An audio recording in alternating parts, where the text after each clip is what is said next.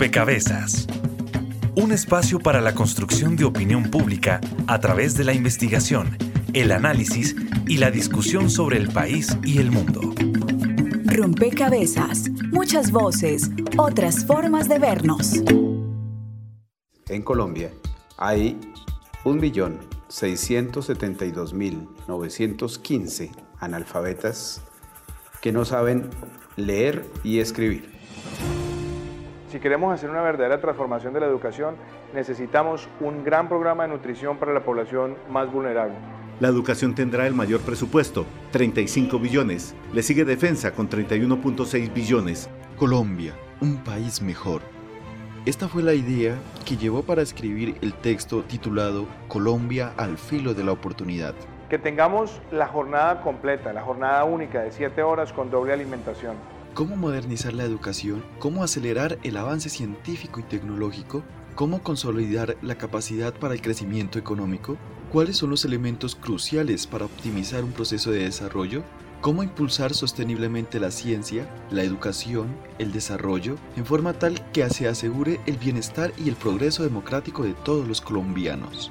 Necesitamos que el acceso a la educación superior nos permita desarrollar mecanismos de gratuidad para la población más vulnerable y al mismo tiempo fortalecer los esquemas de crédito. Colombia necesita un nuevo sistema educativo que fomente habilidades científicas y tecnológicas, así como habilidades culturales y socioeconómicas. La educación es nuestra nueva revolución, no es el fusil, no es la violencia, es la educación. Todos los jovencitos. Pues se pretende, así como lo dijeron los sabios, con cinco años se podría erradicar el analfabetismo. Y llevamos 22 años.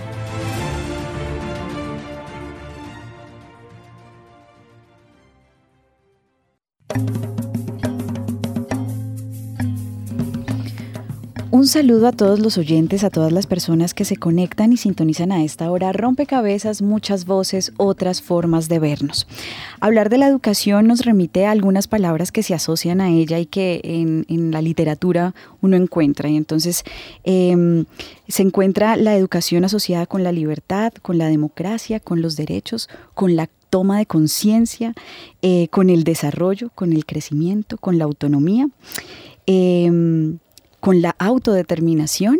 Y la pregunta que nos hacemos en este rompecabezas es, eh, ¿qué tanto en Colombia esas palabras se asocian realmente al proyecto educativo? Pero también este programa pretende entender el sentido ético y político de la educación para, de alguna forma, eh, tejer en la conversación algunas ideas, sugerencias sobre lo que podría ser eh, una educación ideal para el contexto colombiano.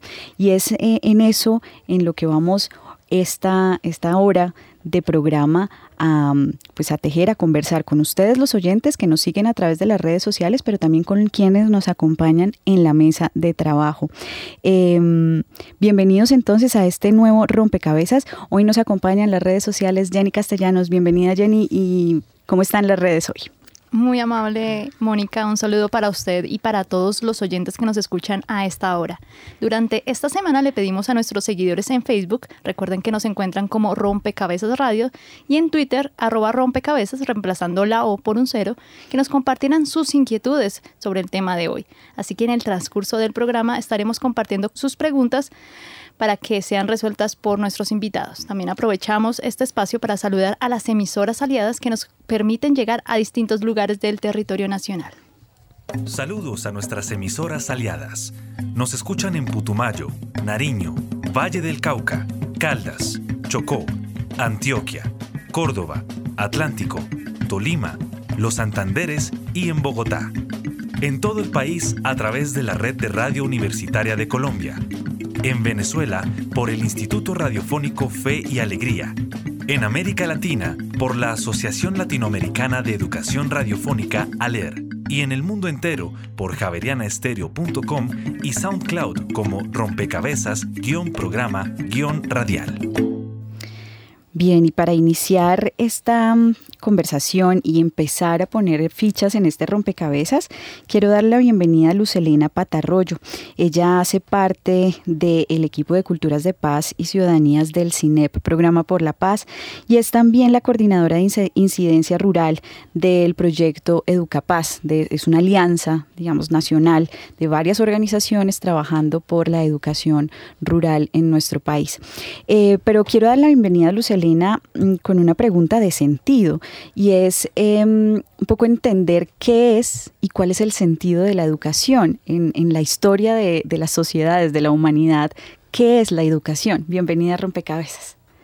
Hola Mónica, muchas gracias por la invitación. Realmente eh, la pregunta que haces es una pregunta trascendental, ¿no? La, educación desde desde el origen de la historia Em, pues ha tenido diversos sentidos, pero el sentido fundamental ha tenido que ver con el desarrollo de los seres humanos y específicamente con el desarrollo del proyecto de vida de cada ser humano.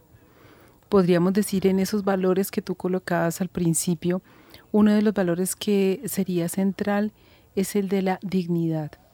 Y el de la dignidad entendida justamente como que cada ser humano es un proyecto en sí mismo.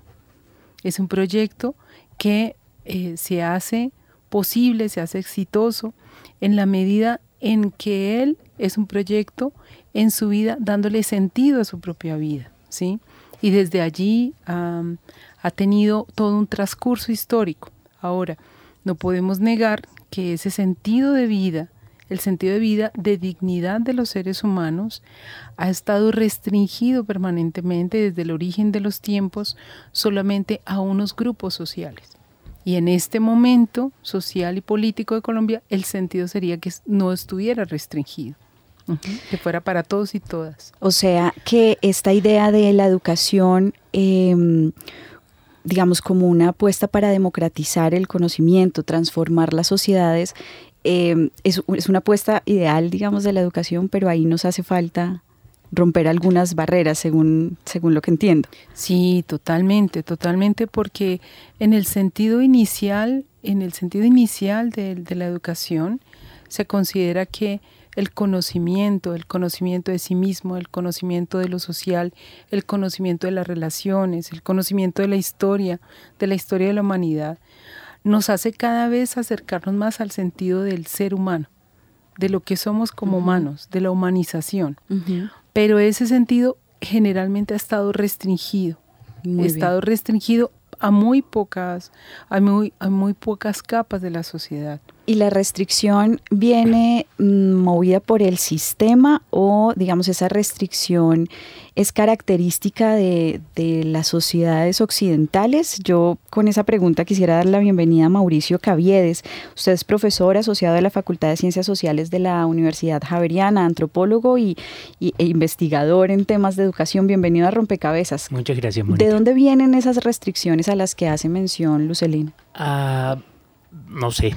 Eh, yo creo que eh, Luz Helena está explicando, de pronto ella me corrige si me equivoco, pero eh, yo pienso que ella está explicando, hablando sobre todo sobre un cierto tipo de sistema educativo que es el que, digamos, que se desarrolla en cierto momento a partir de la Revolución Francesa, de la educación como un instrumento político que buscaba, digamos, la participación democrática y que en algunas sociedades se desarrolló como un instrumento del Estado y por lo tanto fue a todos los ciudadanos.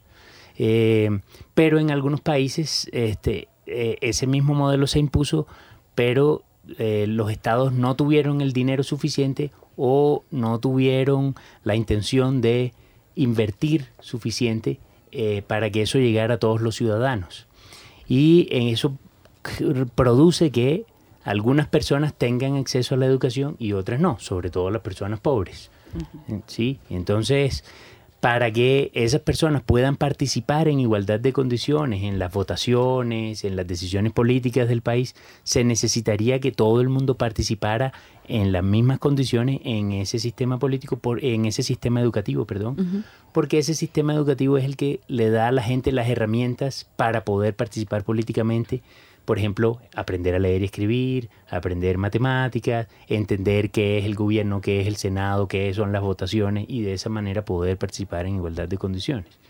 Entonces, eso es lo que produce que no haya igualdad, en la, eh, digamos, entre los ciudadanos en el acceso a la educación. Si es la educación entonces una expresión de exclusión y marginación, independientemente si ha sido por falta de recursos o voluntad, que quizás eh, se combina, es, es, decir, cómo entender que la educación influye también en ese, en, ese proceso de desarrollo y de crecimiento de cada ser humano. No sé si, si podemos profundizar un poquito en esa idea de la relación entre educación y mi mi posibilidad de desarrollar el proyecto de vida que tengo mm. pensado.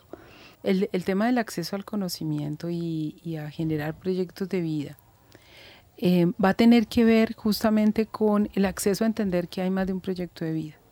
¿sí? Eh, o sea, a entender la diversidad. A entender la diversidad y a entender la posibilidad de tener opciones. ¿sí? Hay un privilegio, el privilegio de pensarse el propio proyecto de vida es un, es un privilegio que se da a partir de unas condiciones posibles de acceso al conocimiento. Bien. Sin esas opciones no es posible pensar proyecto de vida, entonces eh, hay una marginación en el hacer, en, en las posibilidades de proyección. Muy bien, está con nosotros en línea telefónica Luis Alberto Higuera. Él es en este momento docente de la Universidad Pedagógica Nacional, pero también ha sido, fue rector vicerrector de esta universidad. Así que le damos la bienvenida a Rompecabezas, eh, Luis Alberto, con una pregunta, y es que hoy la sociedad se define como una sociedad del conocimiento y la información. ¿Eso cómo impacta la comprensión sobre la educación en, las sociedades? Bienvenido a, este programa.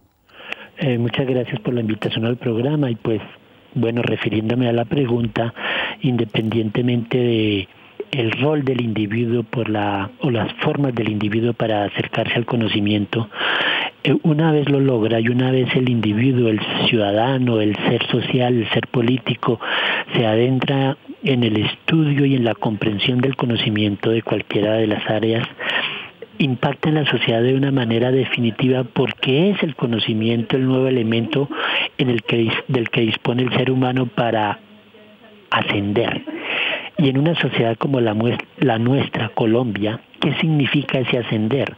Ese ascender significa ser un sujeto técnico, académico o aún político que lucha y trabaja por la restitución de sus derechos.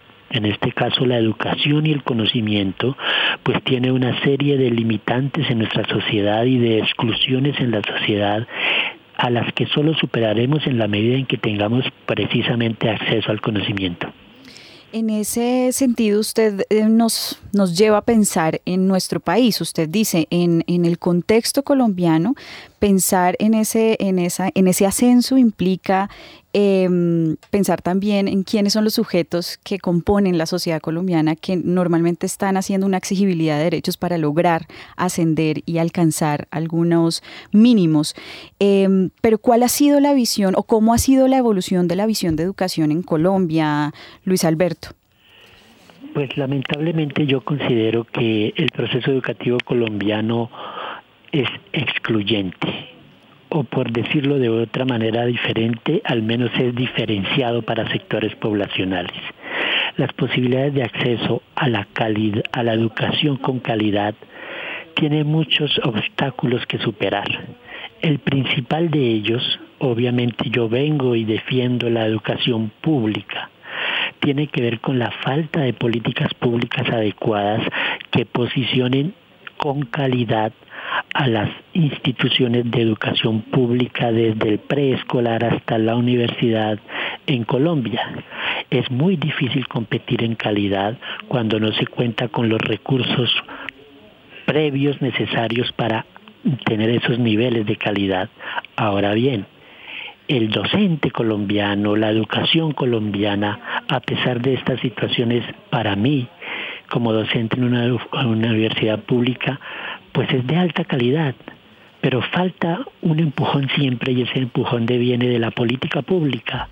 Definitivamente quienes manejan la política pública en el país respecto a educación tienen dos visiones y en la medida en que ellos sean capaces de integrar esas dos visiones en una sola, haremos un trabajo muy fuerte contra la exclusión. ¿Cuáles son esas dos visiones, Luis Alberto, para reiterarlas?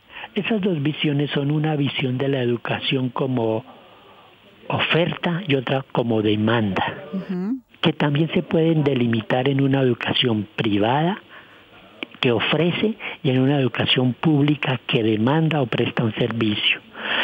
Indudablemente ha habido esfuerzos en, gobiernos recientes y gobiernos anteriores, uno no lo puede desconocer, porque tampoco puede uno desconocer, por ejemplo, el posicionamiento en los rankings internacionales de la Universidad Nacional. Pero indudablemente la Universidad Nacional es solo un, uno de los nichos que hay que fortalecer. Y los otros departamentos del país, la educación regional colombiana sobre todo, tenemos más de 30 universidades regionales, pero que adolecen de toda una estructura que pueda garantizar la calidad. Entonces el administrador colombiano, el ministro, el rector de la política pública, tiene que hacer un buen esfuerzo de simbiosis porque ambas modelos de educación desde mi perspectiva son útiles, necesarios y complementarios.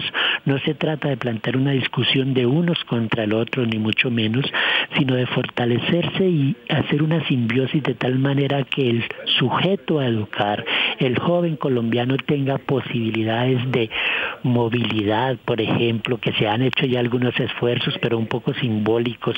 Pero qué bueno que estudiantes de la Universidad Javeriana tomen clases en la Universidad Pedagógica Nacional. Qué bueno que estudiantes de la Pedagógica accedan a materias y a cursos formales en la Universidad de los Andes. Y de esa manera, como una política, la juventud colombiana, que es la llamada a transformar el país, se integren desde los procesos educativos. Bien, Luis Alberto, usted nos deja algunos elementos clave de discusión, pero quiero sumar a esta conversación em, la siguiente pieza que prepara el equipo periodístico de Rompecabezas. La historia de la educación en Colombia se remonta a la época colonial cuando los primeros colonos crearon espacios para enseñar la religión a los indígenas y con ello el idioma español. No obstante, estos espacios no eran considerados escuelas, sino que eran necesarios para hacer que los indígenas adoptaran la cultura de los españoles. Ahora bien, la educación inicialmente estuvo a cargo de la Iglesia Católica y las primeras escuelas surgen con el objetivo de educar a los hijos de los colonizadores. Se centraban en enseñar a leer y a escribir al mismo tiempo que se inculcaba la religión católica, el latín y los valores necesarios para vivir en sociedad. En ese sentido, una vez que el niño aprendiera a leer y a escribir y estuviera en la edad como para tener una carrera, podría elegir entre el derecho, la educación o la teología.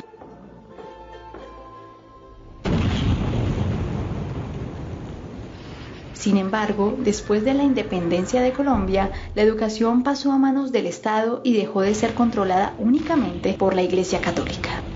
El modelo educativo que se escoge es el lancasteriano, el cual propone una pedagogía mecánica repetitiva y de memoria. En 1867 se crea la Universidad Nacional de los Estados Unidos de Colombia y se implementa la misión pedagógica alemana, la cual divide las temáticas por edades y pretende relacionar las asignaturas para una educación integral.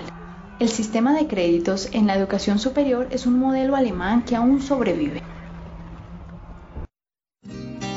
En 1870 el Congreso declara que la educación primaria debe ser gratuita y obligatoria.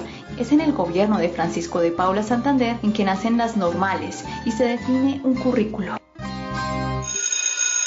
A principios del siglo XX se divide una educación primaria en dos clases, una rural y una urbana, es decir, que no se enseñan lo mismo.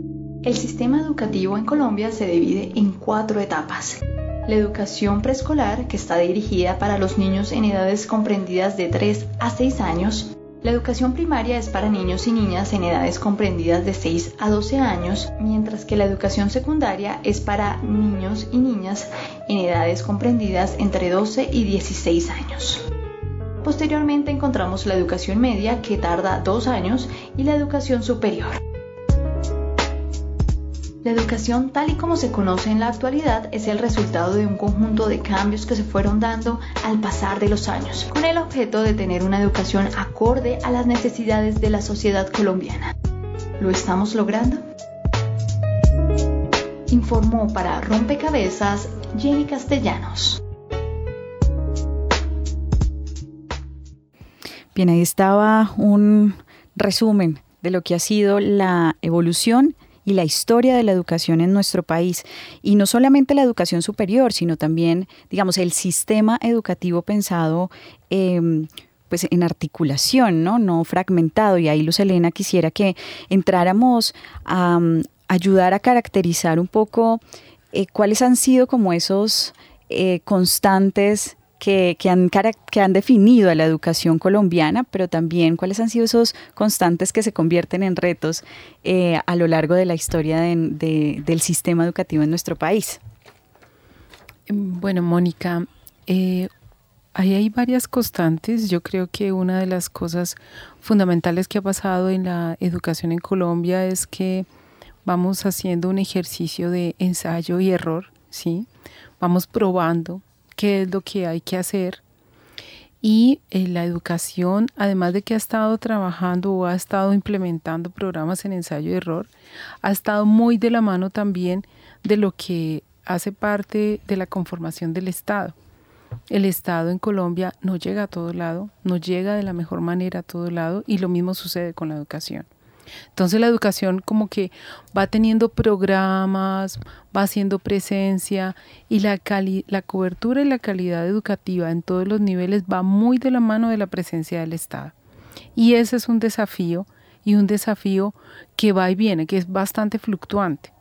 Por ejemplo, en este momento, en un trabajo justamente que estamos haciendo en zonas rurales, estamos absolutamente preocupados, pero preocupadísimos porque encontramos una serie de datos que además, dados los datos, los confrontamos como cuatro veces pensando que estábamos absolutamente equivocados y no, es verdad.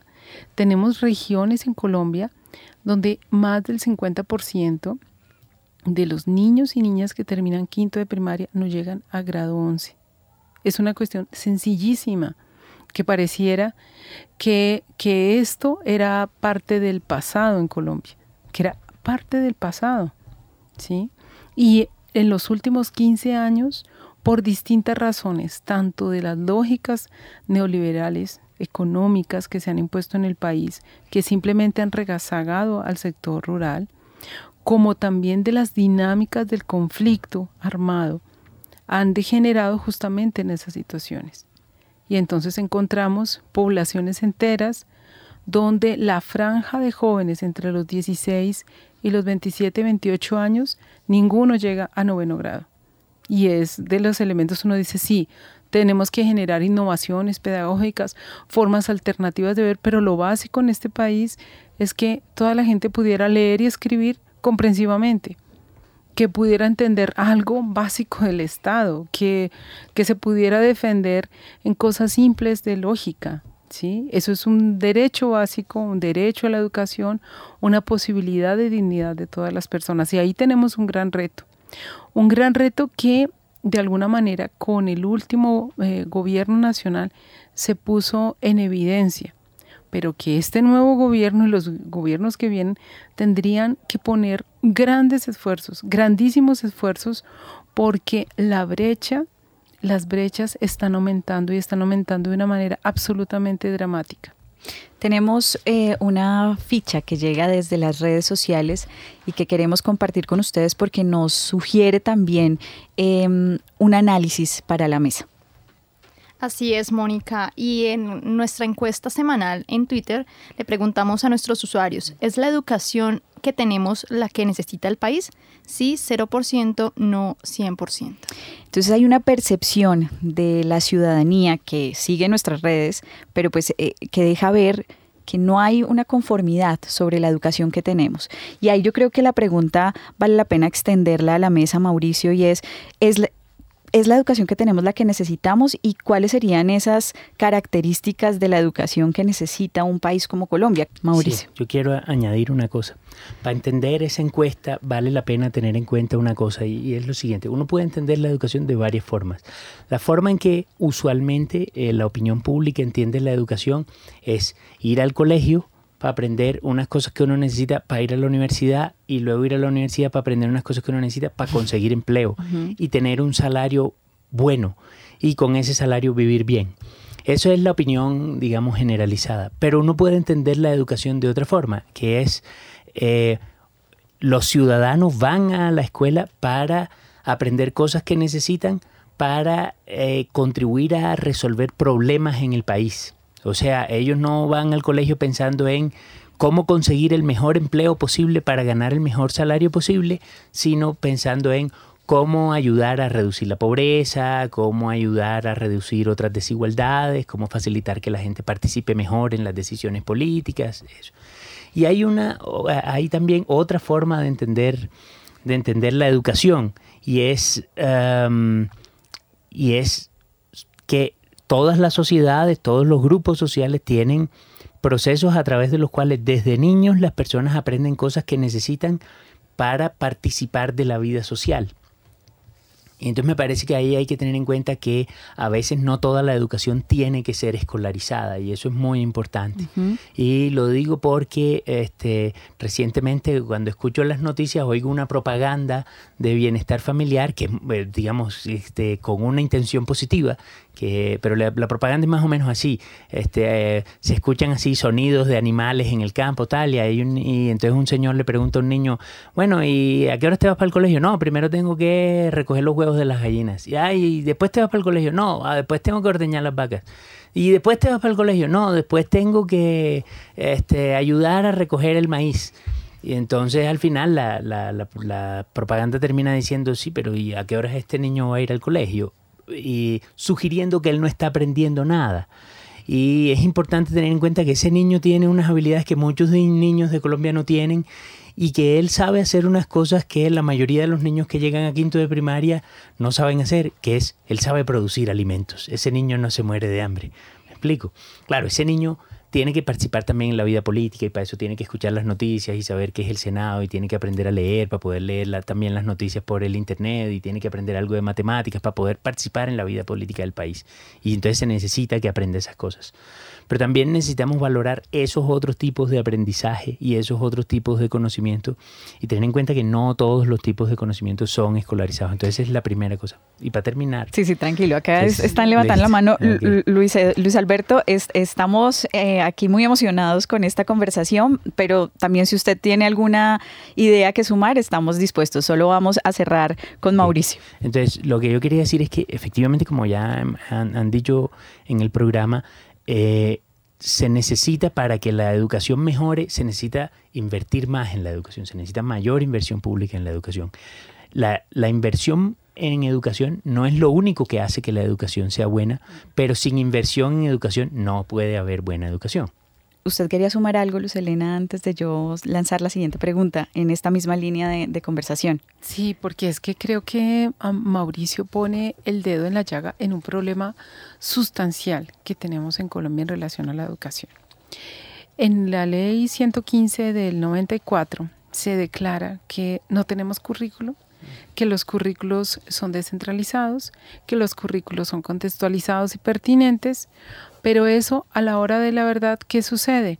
Sucede que hay unas pruebas censales nacionales que además, y eh, últimamente, con las metas mínimas de calidad, con el tema del índice sintético, están absolutamente pervertidas, porque lo que hacen es básicamente que los profesores y toda la institución educativa se va en función de que los estudiantes solamente puedan atender el resultado de las pruebas.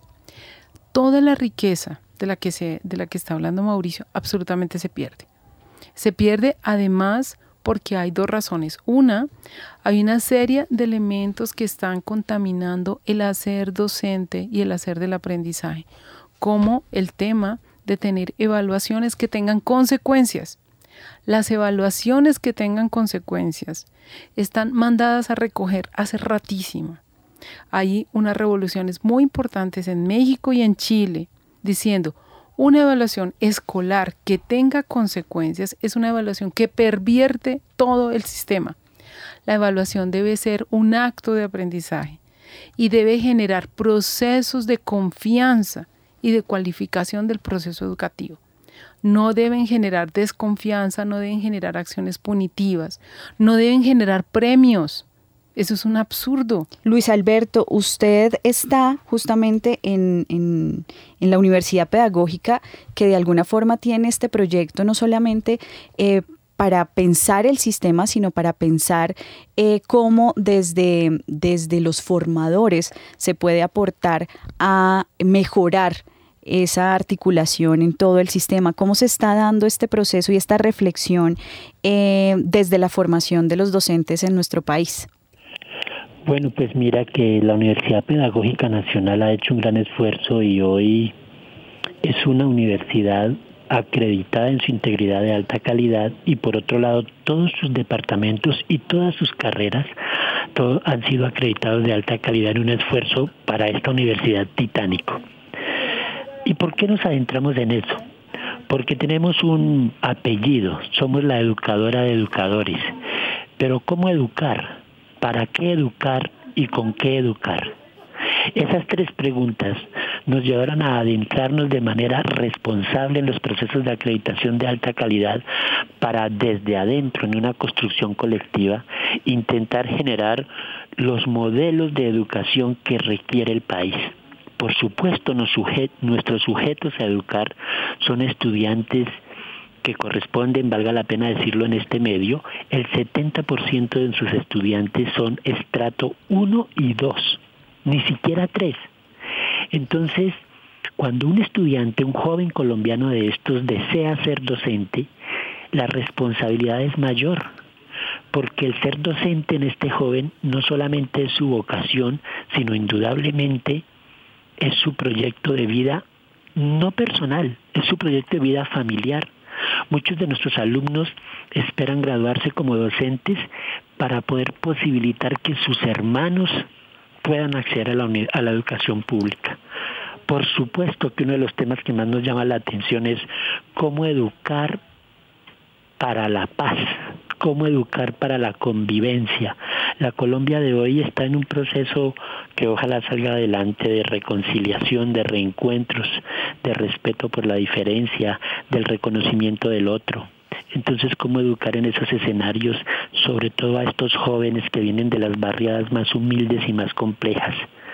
A eso es a lo que yo llamaba incluso la atención en mi primera intervención cuando digo esa visión de educar para la paz, pero también educar al estudiante de ciencias sociales, de ciencias humanas, de ciencias puras, para replicar el conocimiento y para, en un diálogo de saberes posterior, cuando este joven maestro eduque a nuestras siguientes generaciones, cómo comprender que la educación debe ser holística de tal manera que ese maestro nuevo, ese maestro joven, comprenda que es responsabilidad de todos. Cuando digo todos, el Estado, las políticas públicas, el sector privado, el sector público, no solo del joven maestro, porque muchas veces caemos nosotros como docentes de la universidad en adjudicarle al joven maestro, al educador en formación, la responsabilidad de cambiar el país nada más lejano para nada más fácil de parte de nuestra generación de eludir responsabilidades. Entonces creo que con modelos curriculares propios derivados de la situación social de nuestro país, con un apoyo técnico y presupuestal de parte del Estado y con unas políticas públicas claras de parte del Ministerio de Educación Nacional, podemos encontrar esos nuevos senderos para educar lo que Colombia requiere y necesita en los temas que son de ese interés. Eh, Luis Alberto, ¿cuáles cree usted que son los mayores retos que tiene pensar un sistema educativo en nuestro país? Yo creo que el enfoque diferencial dirigido a cualquiera de las áreas, es decir, ese concepto de mirar a nuestra sociedad como una con una mirada plural, pero con una mirada incluyente e integradora también, ese es el reto que hay que asumir. Todavía Colombia adolece en todos los sectores socioeconómicos de la estructura del país de miradas discriminadoras, de miradas excluyentes. Y eso se ve incluso en el sector en que yo me muevo, en la propia universidad pública. También excluimos, también discriminamos, también rechazamos. Entonces, evidentemente, es en la escuela, desde la escuela y desde la familia nace pues el ejercicio, pero hablando de educación formal, es en la escuela y en los primeros años de la escuela en los que nos toca focalizar que somos diferentes, en muchas cosas, pero que tenemos que integrarnos como una sociedad. Y el trabajo de los primeros años nos ha llevado incluso ahora a una discusión con el Ministerio de Educación en lo que tiene que ver con la educación rural colombiana. Porque si ustedes lo miran un poco con detenimiento, estimados oyentes, verán que en el área rural colombiana no hay educación preescolar. Y al no haber educación preescolar, no la hay porque no, porque no existe la política pública. Entonces en la, en la el área rural hay una escuela que arranca desde el primer grado, pero la preescolar no está presente. Y en el primer grado el muchacho llega con el afán de aprender a leer y escribir y con el afán entre comillas, de huir al casco urbano, cómo irse de la escuela rural prontamente a la escuela del pueblo. Y todo eso hace olvidar la génesis de este mismo muchacho que es un campesino, que es un indígena, que es un afro, que es un gitano. Y entonces desde el propio nacimiento de esta estructura estamos apartando a estos sectores sociales. Ahí eh, Luis Alberto nos deja puesto un, escenario que nos pone a pensar en, el proyecto educativo como sistema. Em, y, en cómo hacer que efectivamente funcione. Sobre eso volveremos después de la pausa de este rompecabezas. Están escuchando Javeriana Estéreo, sin fronteras. Mil estilos.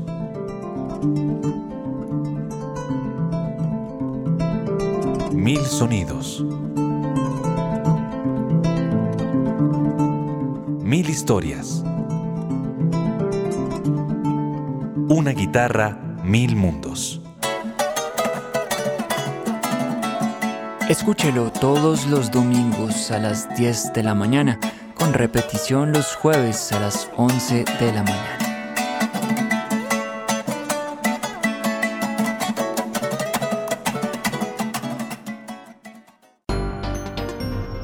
Bitácora es investigación, creación y análisis Bitácora. De lunes a jueves de 8 a 9 de la noche por Javeriana Stereo.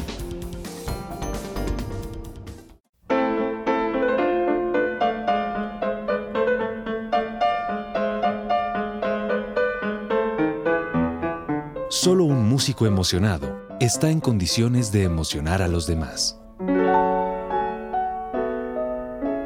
Carl Philipp Emanuel Bach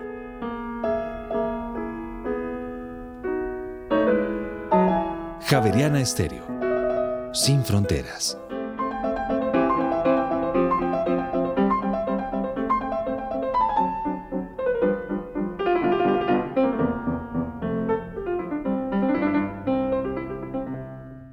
Están escuchando Javeriana Estéreo. Sin fronteras. Em, veníamos hablando de cómo eh, efectivamente conseguir que el sistema educativo se articule y que no se entienda fragmentadamente. No sé si, Luz Elena, ustedes han podido reflexionar en ese sentido. Mm, bueno, eh, frente a la articulación, hay, hay varios elementos que sería muy interesante tocar. Uno de los primeros que hay que tocar es el tema de cómo se ha generado la descentralización en el país. Entonces, a lo que se llaman las entidades territoriales certificadas, se les da la responsabilidad, se le asignan unos recursos, pero generalmente los recursos son más cortos de lo que la entidad territorial puede hacer. Y se les pide que hagan milagros. ¿Sí? Entonces una entidad certificada tiene que hacer el control, la veeduría, acompañar a los maestros y generar proyecto curricular, generar proyecto educativo para la región. Generalmente eso, que es lo fundamental, termina eh, dejándose de últimas por dar cuenta a todos los procesos que les generarían problemas legales a los servidores públicos. Tendría que darse la vuelta. Por ejemplo, una de las grandes cosas que lograría la articulación. Primero, es un fortalecimiento de las entidades territoriales, no solamente en recursos. Hemos hecho una evaluación ahora en el Tolima y nos damos cuenta que casi que con los mismos recursos se podría funcionar, pero se necesita otra organización que posibilite una articulación de los actores, que reordene la oferta educativa y que permita que las acciones que se tienen de contexto, de aprendizaje de contexto, por ejemplo, el tema de la agroecología, el tema de los saberes tradicionales, por ejemplo, en formación para las, madres que no llevan sus niños al jardín infantil, hay toda una propuesta supremamente interesante de mujeres que podrían ir de casa en casa haciendo un aprestamiento a los niños sin quitarlos, sacarlos de su contexto. Y eso les daría una, un diferencial muy importante para poder entrar a la escuela. Pero es una cuestión mucho más grande de articular y de generar todo un sistema de confianza entre actores estatales, académicos, organizativos, el, sector educativo. Para mí uno de los, de los centros vitales en este momento es que generemos un sistema de confianza, de confianza entre todos los actores. Usted señala los actores involucrados em, en el sistema que, no necesariamente es el, eh, el, sistema escolarizado, como lo decía Mauricio, pero ¿cuál sería ese rol eh, que tienen que asumir quienes, quienes rodean a, a, las instituciones educativas, es decir, la educación más allá de la escuela, más allá de las instituciones, Mauricio? Yo creo que hay varias cosas que se pueden hacer. La primera es entender, como ya dijimos, que hay varios, eh, digamos, varios tipos de conocimiento que, que, son importantes y que usualmente no se están reconociendo como conocimientos valiosos. Entonces, por ejemplo, eh, se necesitan arquitectos e ingenieros para diseñar edificios, pero si todo el mundo es arquitecto e ingeniero, todo el mundo sabe diseñar edificios, pero, pero no hay albañiles, entonces no hay quien construya el edificio, ¿me entiende? El conocimiento del albañil es tan importante como el del arquitecto o el del ingeniero. Pero como el arquitecto gana mucho y el albañil gana poquito, nadie quiere ser albañil. Entonces, nadie le da importancia a esos conocimientos. Entonces, la sociedad en general tiene que cambiar el valor que le atribuye a esos conocimientos, pagarle bien a los albañiles, en otras palabras. Pero ah, en el caso, por ejemplo, de la, de la primera infancia, etcétera, también vale la pena entender que hay distintas formas de aprender. En general, nosotros en las ciudades suponemos que a los niños hay que tenernos en el jardín infantil para que los papás puedan trabajar. Pero resulta que en las comunidades campesinas o en las comunidades indígenas, los niños acompañan a los papás a trabajar y allí van aprendiendo a trabajar a, la agricultura, a la pesca desde niños. Entonces, eh, en ciertos contextos, en ciertas condiciones, vale la pena que los niños acompañen a sus padres a trabajar, con unos límites, por supuesto, que no, digamos que no vayan en contra de los derechos de los niños. No es que los papás pongan o las empresas pongan a los niños a trabajar porque así están aprendiendo.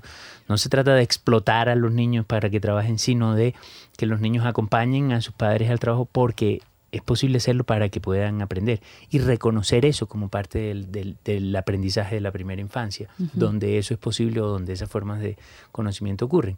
Así, esos niños también le van a dar valor a eso, a ordeñar la vaca es un conocimiento importante y por lo tanto aprendí a ordeñar vacas. Y ordeñar vacas hace una contribución a la sociedad, por lo tanto a la gente que ordeña vacas le reconocemos esa contribución, bien sea pagándole un buen salario o bien sea digamos, ofreciéndole beneficios que le permitan vivir dignamente.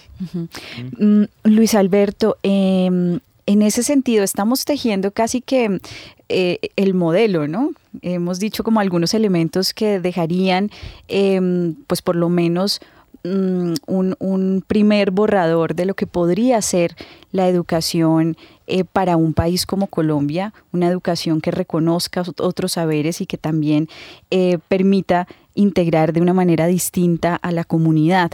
Eh, no sé si en ese sentido, Luis Alberto, usted eh, sumaría a este rompecabezas alguna ficha de algún elemento que usted considere puede contribuir con, con un modelo para la educación o para el sistema educativo colombiano. Bueno, sobre eso podría decir dos cosas. La primera que extiende un poco la idea de Mauricio. Hace poco estuve en Uribia, Guajira, y nos decían las mujeres líderes de la comunidad. ¿Cómo es posible que el colegio en Uribia, Guajira, empiece a las 7 de la mañana? Si es que nuestro hijo escolar tiene que pastorear las cabras y el valor en su cosmogonia y en su diario vivir de la comunidad guayú, las cabras no son solamente unos animales, sino que son el elemento de mercado, el elemento de incluso de pago de la dote al contraer matrimonio. Y es todo un proceso cultural y ellas nos decían que hablaban con los municipios para hablar de educación, para ver si era posible que la educación para los guayú empezara a las 10 de la mañana. Y pues no es posible porque el sistema no lo permite. Es un poco para ampliar la idea de Mauricio y hacer un llamado a que para integrar un sistema se requiere una caracterización de las diferentes concepciones sociales que tiene eh, Colombia, porque son diferentes y nos toca articularlas en un solo proyecto, en un solo modelo que lo permita. Y lo segundo que me permito decir y aprovechando su generosidad es indudablemente referirme a la educación superior de la que soy doliente. Es decir, la voluntad fiscal, la voluntad presupuestal tiene que reflejarse en una política cuando se habla en candidaturas, en elecciones de Colombia, la más educada, del esfuerzo por la educación. Mira, no es quejarme, es simplemente poner en el escenario el principio de realidad.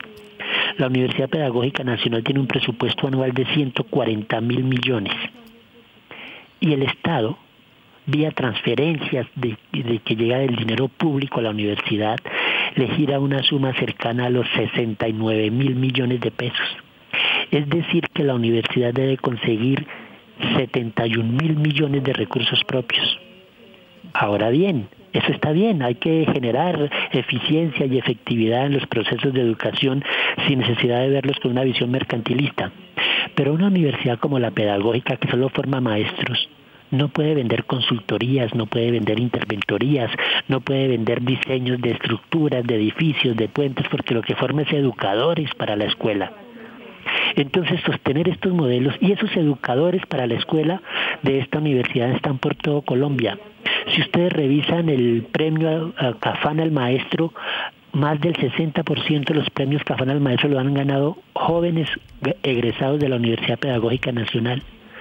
Pero reitero, no hay una visión de Estado que posibilite formar maestros con excelente calidad y con unos principios y valores que requiera la sociedad colombiana tan convulsa en sus 200 años de historia para formar. Entonces un modelo de integración tiene que ver con esa voluntad de parte de quienes manejan el Estado para lograr construirlo. Eh, Luis Alberto, nos llega una pregunta a través de redes que refiere un poco a lo que usted estaba señalando sobre los, sobre el presupuesto, justamente el presupuesto, eh, Jenny.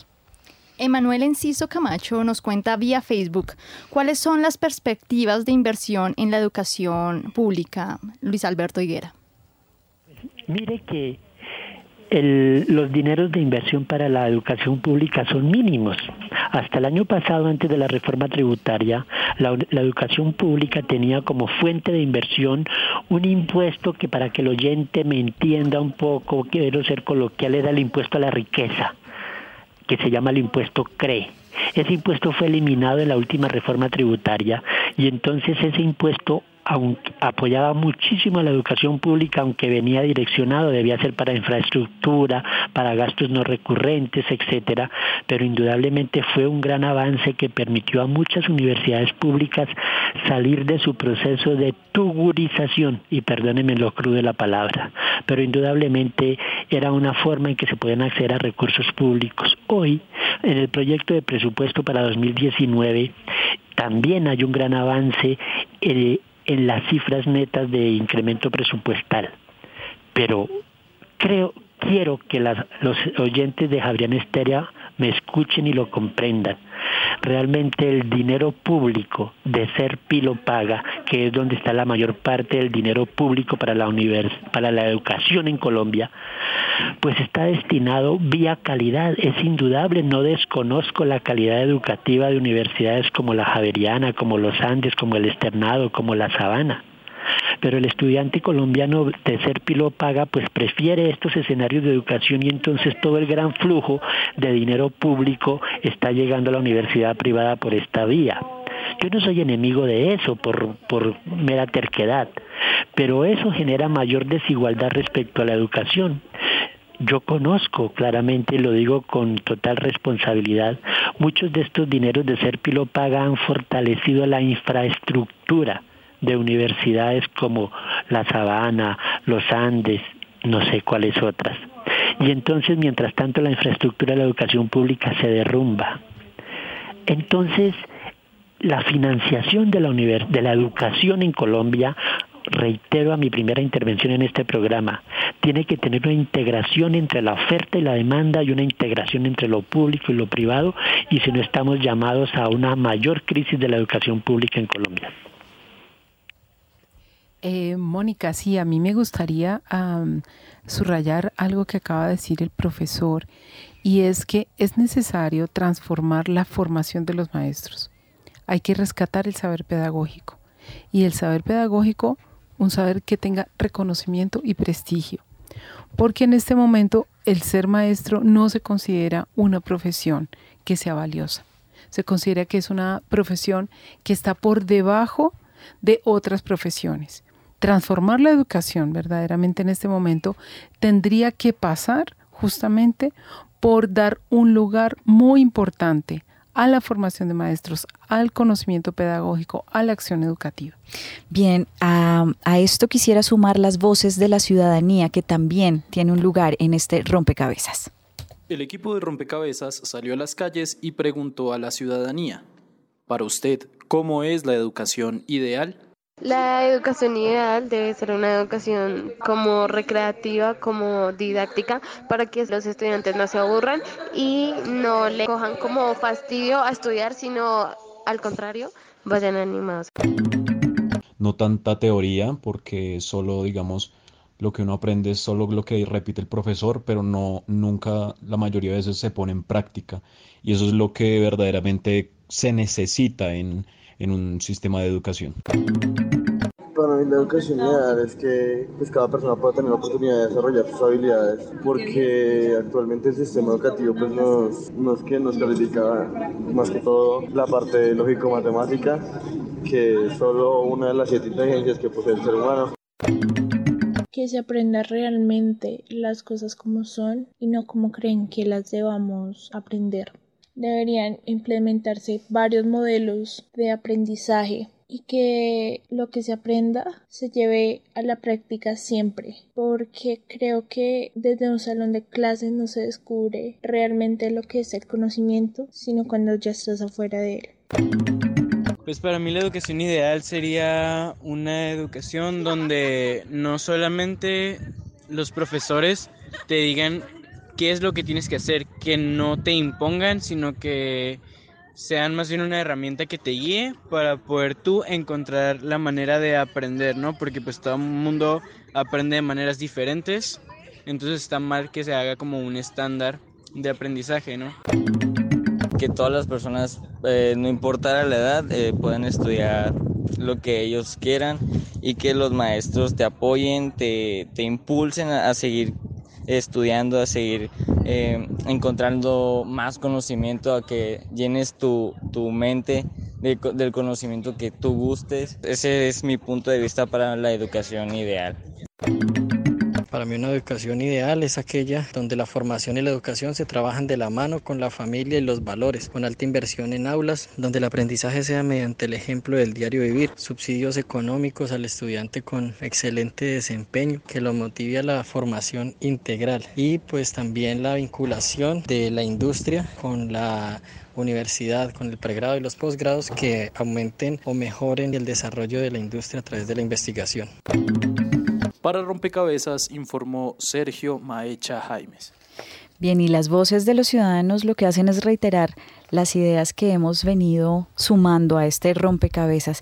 Quiero cerrar em, con, con, algo y es que cada uno de ustedes pueda dejarle un mensaje a uno de los actores que interviene en la conformación y la construcción del proyecto educativo de país em, para que asuma el compromiso y que de alguna forma este programa también se convierta en una invitación a, la sociedad en su conjunto para que asuma su parte de responsabilidad en, en lo que nos corresponde en esa construcción de proyecto educativo. Mauricio, su mensaje. Ah, bueno, no, yo digamos que creo que lo que hemos dicho se puede resumir en, pocas palabras. Yo estoy de acuerdo con Luis Alberto en que a los maestros hay que pagarles bien y que el Estado tiene que invertir en las universidades que forman a los maestros. Eh, también, como ya dije, así como a los arquitectos les pagan bien, hay que pagarles bien a los albañiles. Eh, y hay que invertir en una educación que sea relevante para las necesidades del país en vez de en una educación que únicamente se oriente a que el individuo mejore su salario. Creo que esas son las tres cosas. Muy bien. Luis Alberto, su mensaje. Bueno, mi mensaje es de aprender del conocimiento y de la realidad social.